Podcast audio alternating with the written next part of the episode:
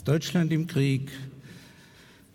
Ähm, es gab ja im Vorfeld, als wir den Kongress vorbereitet haben, äh, Kritik dran, dass ich auf diesem Fragezeichen irgendwie bestehe.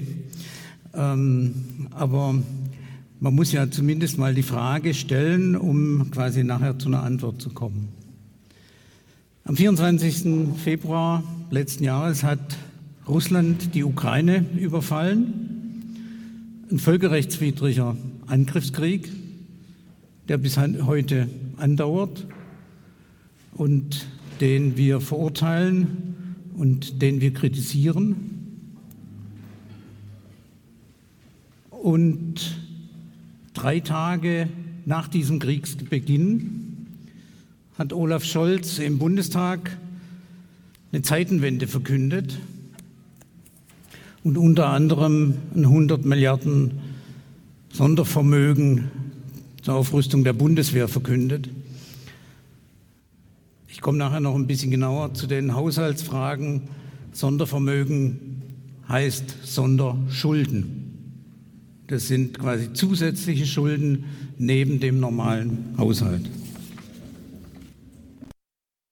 Als wir uns das Thema für den IMI-Kongress überlegt haben, gab es das, was jetzt hier gerade zu sehen ist, nämlich die neuen verteidigungspolitischen Richtlinien noch nicht. Und im Grunde genommen hat Pistorius, jetzt ist mir es tatsächlich schwer gefallen, äh, hat Pistorius mit dieser Formulierung, mit der kriegstüchtigen Bundeswehr eigentlich relativ auf den Punkt gebracht, was wir mit dem Kongress versuchen wollen rauszuarbeiten. Kriegstüchtig, das ist ein ziemlich deutsches Wort. Wir haben überlegt, wie man das zum Beispiel in Englisch übersetzt oder wie man das Menschen außerhalb dieser Republik erklärt. Das ist nicht so einfach, kriegstüchtig. Tüchtig sein heißt nämlich, seine Aufgabe mit Können und Fleiß erfüllen. Kriegstüchtig heißt also Krieg mit Können und Fleiß erfüllen. Und das in Deutschland. Das in seiner Geschichte zwei Weltkriege mit Millionen von Toten verursacht hat. und davon ein oder mehrere Vernichtungskriege und industrielle Vernichtungslager mit Millionen von Ermordeten, insbesondere jüdische Mitbürgerinnen und Mitbürger. Es ist so, dass er es irgendwie nicht halten will da hinten. Ähm, Sinti und Roma und viele andere und Millionen von Kriegstoten auch auf Seiten von vielen Staaten, die gegen Deutschland kämpfen mussten damals, insbesondere auch Russland. Und in der aktuellen Bundeswehrwerbekampagne heißt es, was zählt, wenn wir wieder Stärke zeigen müssen? Da heißt es wieder. Ich muss sagen, es, ich habe das x-mal gelesen und es geht mir nicht runter. Wieder Stärke zeigen. Also das jetzige Deutschland schickt sich an, kriegstüchtig zu werden. Ich will mal eine Reihe von Phänomenen beschreiben, die zeigen, wie sich das in unserem Land verändert hat. Wenn wir die Berichterstattung über die aktuellen Kriege uns anschauen, ist nicht in wenigen Fällen es so, dass die Presseberichte fast so etwas wie eine Beratung sind, wie man den Gegner ausschaltet oder vernichtet. Das sind tatsächlich, findet man in den Texten genauso. Ich habe ein Beispiel mal, das ist aber völlig beliebig, es gibt x Beispiele davon rausgesucht. Ähm, Frankfurter Rundschau berichtet von einem Bericht des Wall Street Journals vom 29. August 23. Und da heißt es, Hauptaufgabe des Eliteteams besteht darin, hochrangige Befehlshaber auszuschalten, um Schock und Chaos in den Reihen der russischen Armee zu verursachen. Keiner der Scharfschützen verspürt großes Mitgefühl für seine Ziele, nachdem er den Abzug betätigt hat. Ich sehe ihre Gesichter nicht, die Emotionen auf ihnen, die Fotos ihrer Frauen oder irgendwas anderes in ihrem Leben. Ich sehe nur Figuren, die sich bewegen und ich schieße. Wir arbeiten im Stillen, wir sind unsichtbar. Der konkrete Auftrag derzeit, Top-Generäle gezielt ausschalten.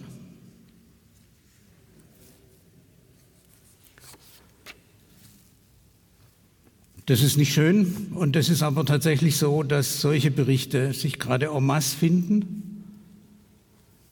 Da ist eine ganze Schwelle runtergegangen, quasi über das, wie berichtet wird. Das werden wir nachher nochmal genauer bei Medien und Krieg ähm, angehen.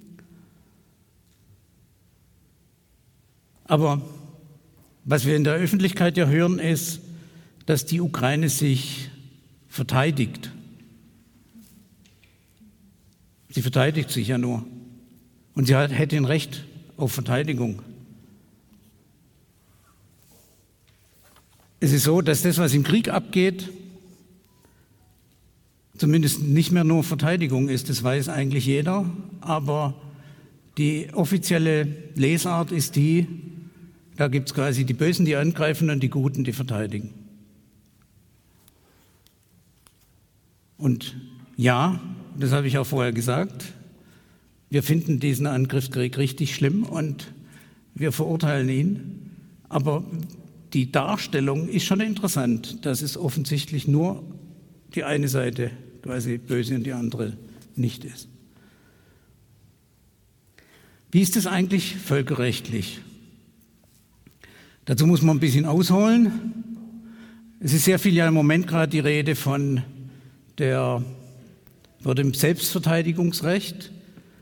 Und wer quasi Selbstverteidigungsrecht würde auch einschließen, dass Waffen geliefert werden. Ich habe mal diesen berühmten Artikel 51 der UN-Charta rausgesucht und ich lese ihn jetzt mal vor, ähm, weil es doch durchaus interessant ist. Keine Bestimmung der vorliegenden Satzung beeinträchtigt das Naturrecht individueller oder kollektiver Selbstverteidigung. Wenn ein Angriff mit Waffengewalt gegen ein Mitglied der Vereinten Nationen erfolgt, bis der Sicherheitsrat die zur Aufrechterhaltung des Weltfriedens und der internationalen Sicherheit erforderlichen Maßnahmen ergriffen hat. Von den Mitgliedern in Ausübung dieses Rechts der Selbstverteidigung ergriffene Maßnahmen sind dem Sicherheitsrat sofort zu melden und beeinträchtigen in keiner Weise die in der vorliegenden Satzung vorgesehene Befugnis und Verpflichtung des Sicherheitsrates, zu jeder Zeit die ihm erforderlich scheinen Maßnahmen zur Aufrechterhaltung oder Wiederherstellung des Weltfriedens und der Sicherheit zu ergreifen.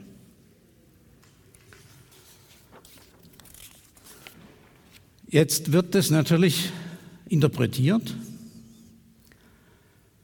Eine Beschreibung ist, das Selbstverteidigungsrecht soll demnach nur den zeitlichen Verzögerungen Rechnung tragen, mit welchen der UN-Sicherheitsrat aktiviert werden kann und zu einer Entscheidung nach Kapitel 7 der Charta der Vereinten Nationen über Maßnahmen bei Bedrohung oder Bruch des Friedens oder bei Angriffshandlungen gelangt. Mitgliedstaaten und Sicherheitsrat stehen also bei der Wahrung der internationalen Sicherheit nicht gleichberechtigt nebeneinander. Es liegt keine konkurrierende Handelsbefugnis vor, sondern dem Sicherheitsrat kommt der Vorrang zu. Und genau das ist auch erfolgt. Das ist so, dass der Angriffskrieg Russlands gegen die Ukraine im UN-Sicherheitsrat behandelt wurde und die UN-Vollversammlung noch quasi am 24. Februar die militärische Aggression Russlands gegen die Ukraine verurteilt und missbilligt hat.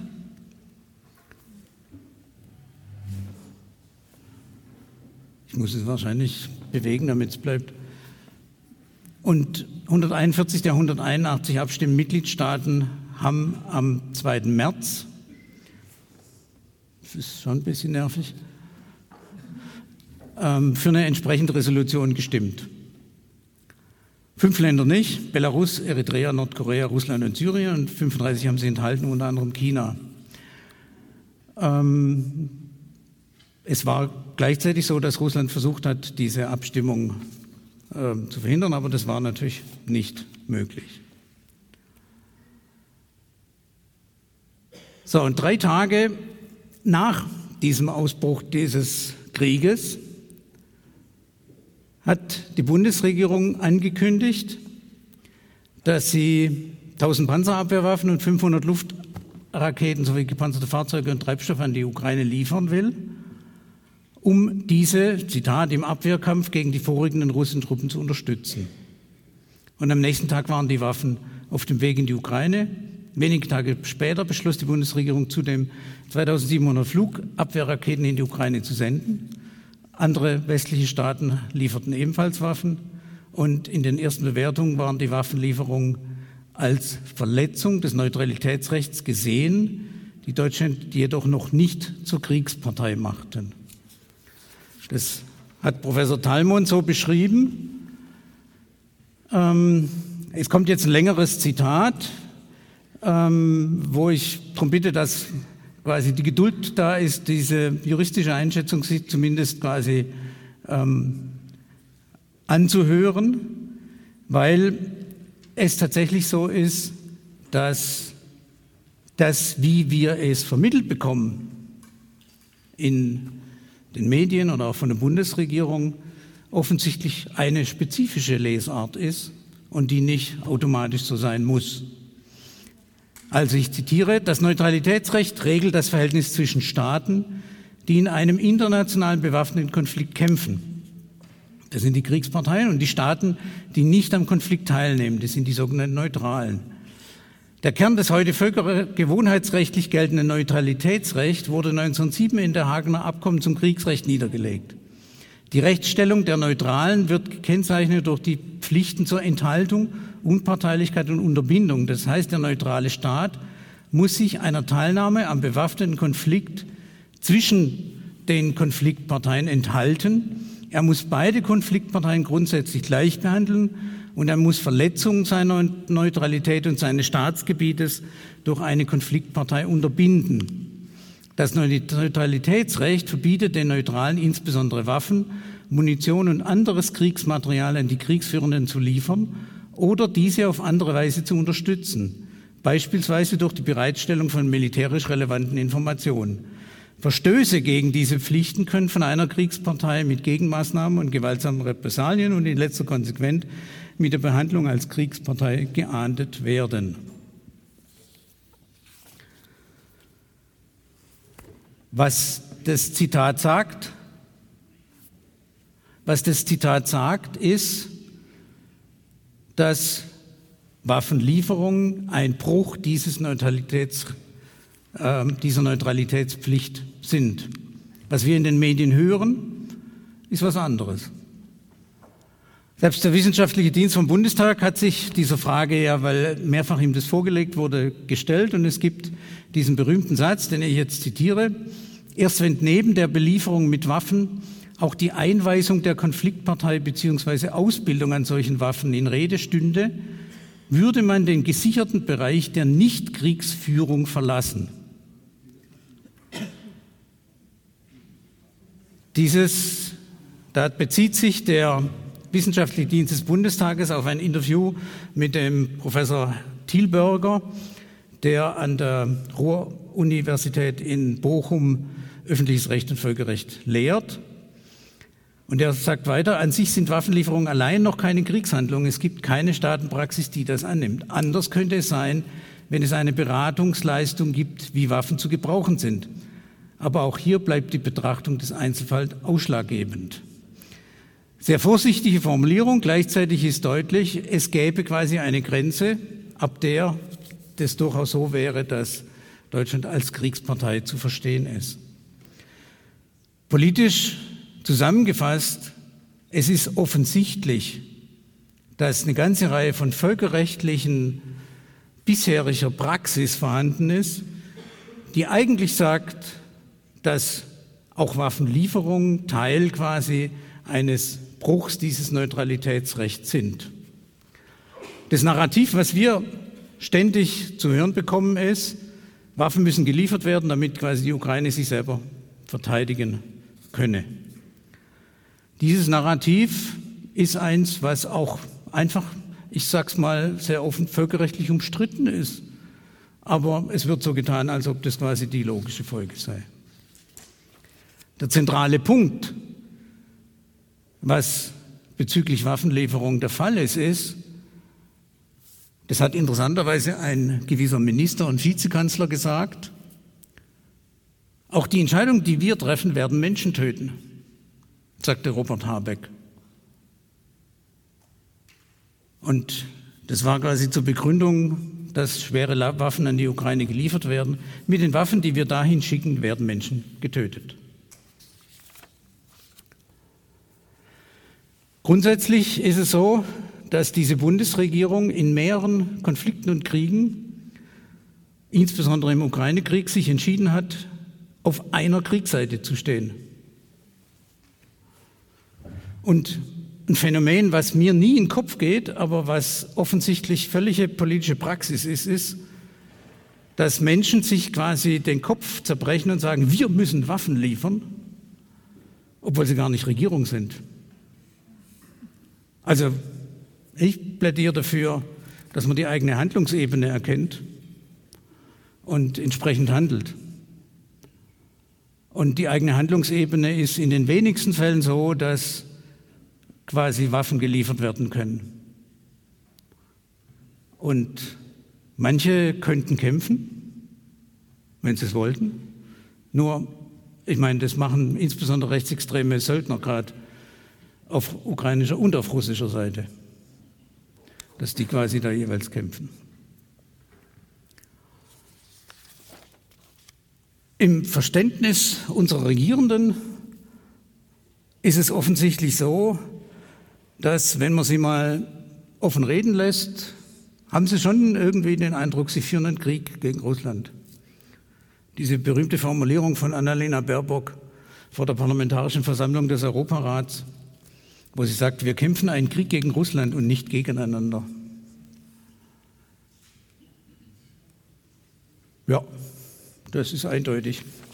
Sie hat auch versucht, dann zurückzurudern, aber.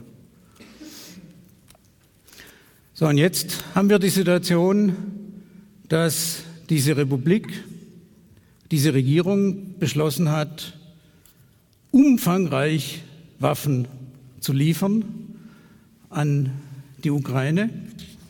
Jetzt ganz frisch gerade nochmal quasi eine Verdopplung von 4 Milliarden auf 8 Milliarden und ein weiteres Hilfspaket von 1, Hilfspaket nennt sich das immer, von 1,3 Milliarden. Ähm, Gerade eben war Pistorius in der Ukraine und hat zwei Themen besprochen. Da klingelt einem das, was wir vorher gehört haben, in den Ohren. Große Themen der Reise waren militärische Ausbildung und Militärhilfe.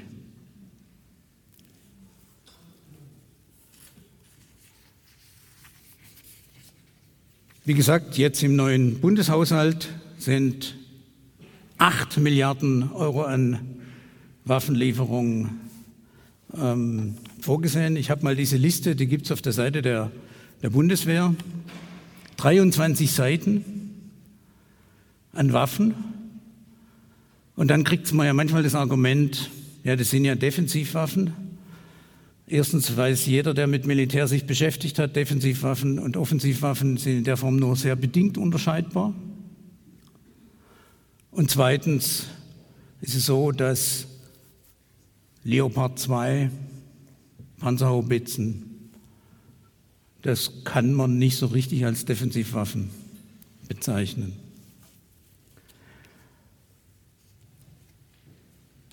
Jetzt wird es interessant, weil die Bundesrepublik, die Bundesregierung hat ja damals unter Frank-Walter Steinmeier als Außenminister in Wales zugesagt, dass sie zwei Prozent des Bruttoinlandsproduktes für Militärisches ausgeben wollen.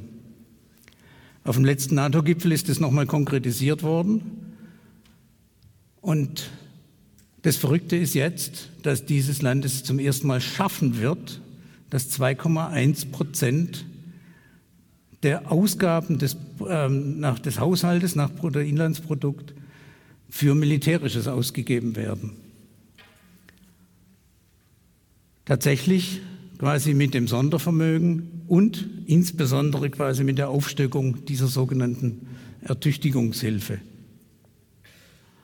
Das heißt, es ist tatsächlich jetzt der Punkt erreicht, der immer wieder, von dem immer wieder die Rede war, ähm, das wäre jetzt quasi gegeben. Jetzt hatten Sie ein kleines Problem noch gerade mit dem Haushalt, dass das Bundesverfassungsgericht gesagt hat, diese Umwidmung der Corona-Hilfen in äh, insbesondere Klimaprojekte und anderes, das wäre haushaltstheorisch nicht möglich. Ergebnis war, dass es eine umfangreiche Haushaltssperre gegeben hat. Ach so, Haushaltssperren, die gelten natürlich für einen Bereich nie, nämlich fürs Militär. Meine ehemalige Kollegin und Kriegsschreierin Strack Zimmermann, die war auch wieder gleich vorne dran und hat gesagt, nee, nee, das darf überhaupt nicht äh, gestoppt werden, diese Rüstungsprojekte. Und es war dann auch prompt so, dass quasi sofort ähm, aufgehoben wurde, die Sperre quasi für, die, äh, für das äh, einerseits Sondervermögen läuft eh nebendran und andererseits quasi für die Projekte, die im Haushalt quasi ähm, noch über quasi über den Haushalt direkt finanziert werden, hat man das wieder aufgehoben. Jetzt hatten wir ja die Vorstellung der verteidigungspolitischen Richtlinien. Und ich muss sagen, mir persönlich geht es so, dass es mir selten noch den, irgendwie den Hut weghaut bei den Formulierungen in Bezug auf Krieg und Frieden von dieser Bundesregierung. Aber in dem Fall haben sie es nochmal hingekriegt. Nämlich die Überschrift von dem Ganzen heißt Kriegstüchtigkeit als Handlungsmaxime. Ich zitiere mal, die neue Qualität der Bedrohung unserer Sicherheit und die brutale Realität des Krieges in der Ukraine verdeutlichen, dass wir unsere Strukturen und Prozesse am Szenario des Kampfes gegen einen mindestens ebenbürtigen Gegner ausrichten müssen. Wir wollen diese Auseinandersetzung nur gewinnen, nicht nur gewinnen, sondern wir müssen sie gewinnen. Dies gibt den Takt vor.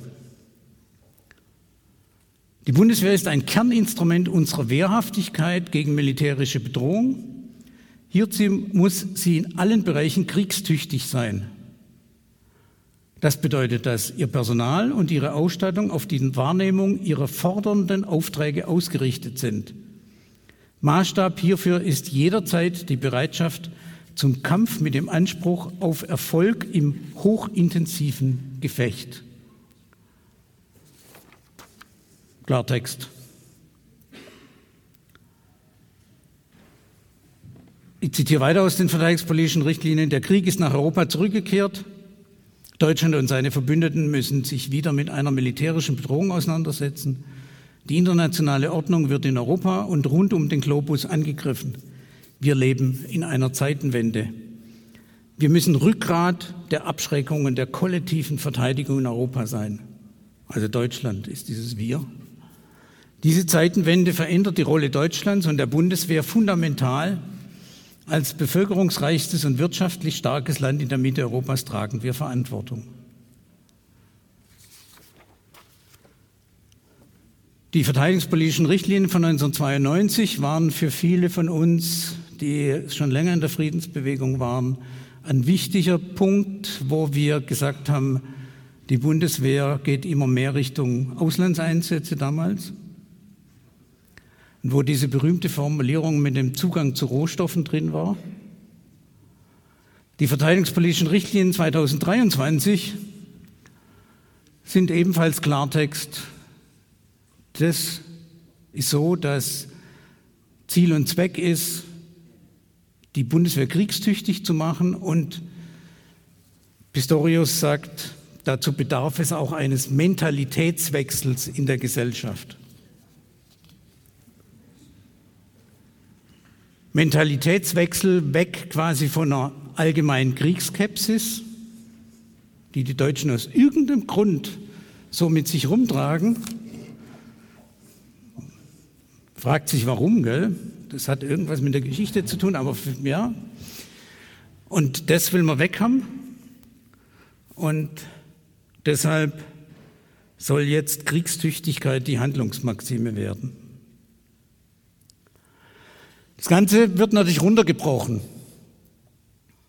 Also das, was ich jetzt gerade beschrieben habe, sind quasi die Zielformulierungen. Und jetzt versucht man Stück für Stück das natürlich auch entsprechend auf die militärische Ebene umzusetzen. Und ein ganz wesentliches Element dabei ist die neue Brigade, die es in Litauen geben soll, mit 4000 Soldatinnen und Soldaten. Und ich zitiere mal Herrn Boris Pistorius. Er sagt, die Brigade soll nicht nur außerhalb Deutschlands stationiert sein, sie soll jederzeit einsatzbereit sein. Die Ostflanke im Sinne der NATO zu schützen bedeutet, Unsere Soldatinnen und Soldaten werden trainieren, um potenzielle Gegner abzuschrecken. Im Fall eines Angriffs werden sie NATO-Gebiet verteidigen. Mit der Brigade Litauen marschieren wir in Absprache mit unseren Verbündeten voran, gehen auch für uns neue Wege.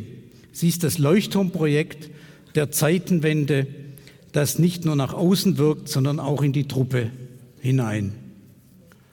Dazu muss man einfach wissen, dass Pistorius zur Überraschung vieler mit dieser Brigade gekommen ist und es jetzt extra Versuche gibt, dafür zu rekrutieren, wo den Leuten, die sich dann da melden, quasi zusätzliche Leistungen in Litauen angeboten werden, zum Beispiel, dass sie mit ihren Familien dort wohnen können und so weiter. Das ist nur eines der Projekte, aber es ist das Leuchtturmprojekt.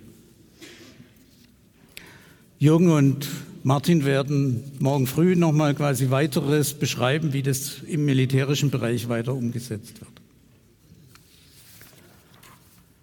Jetzt gibt es die Forderung, dass wenn man kriegstüchtig werden will, dann muss man natürlich auch entsprechend die Wirtschaft so umbauen, dass sie insbesondere das Militär versorgen kann. Und da gibt es von André Wüstner, dem Vorsitzenden des Bundeswehrverbandes, und von ähm, dem Wolfgang Ischinger, dem ehemaligen Chef von der Münchner Sicherheitskonferenz, die Formulierung, Deutschland müsse eine Kriegswirtschaft werden. ZDF sagt dazu, die Forderung nach einer Art Kriegswirtschaft, um die Misere der Bundeswehr zu bewältigen, klingt nach Kalten Krieg, ist aber ganz real.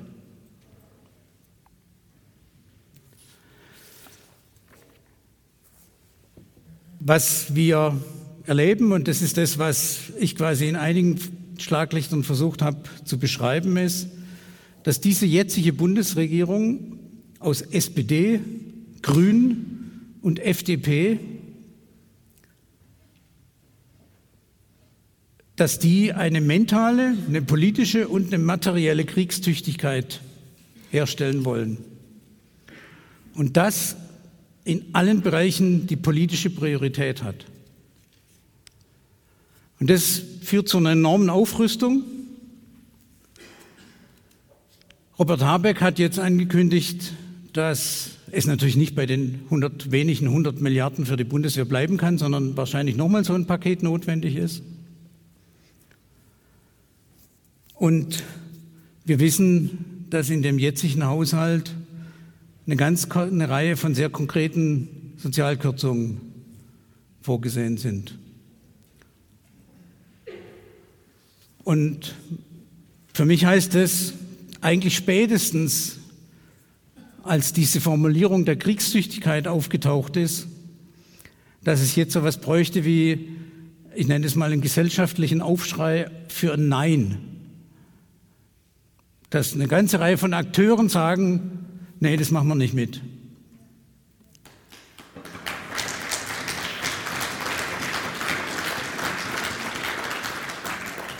Dass Kriegstüchtigkeit eingefordert wird, Und eigentlich müssten wir alle oder wir könnten alle rausgehen und sagen, ja, wir, wir sind nicht kriegstüchtig, wir wollen auch nicht, dass dieses Land kriegstüchtig wird, sondern wenn, dann wollen wir, dass es so etwas wie Friedenstüchtigkeit gibt.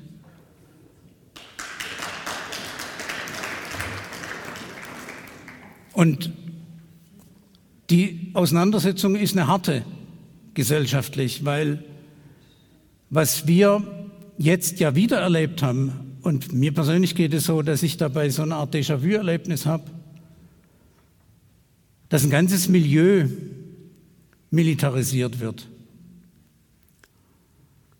Diese berühmten Grünen, die einem entgegenstehen und sagen, aber Waffen liefern ist doch richtig.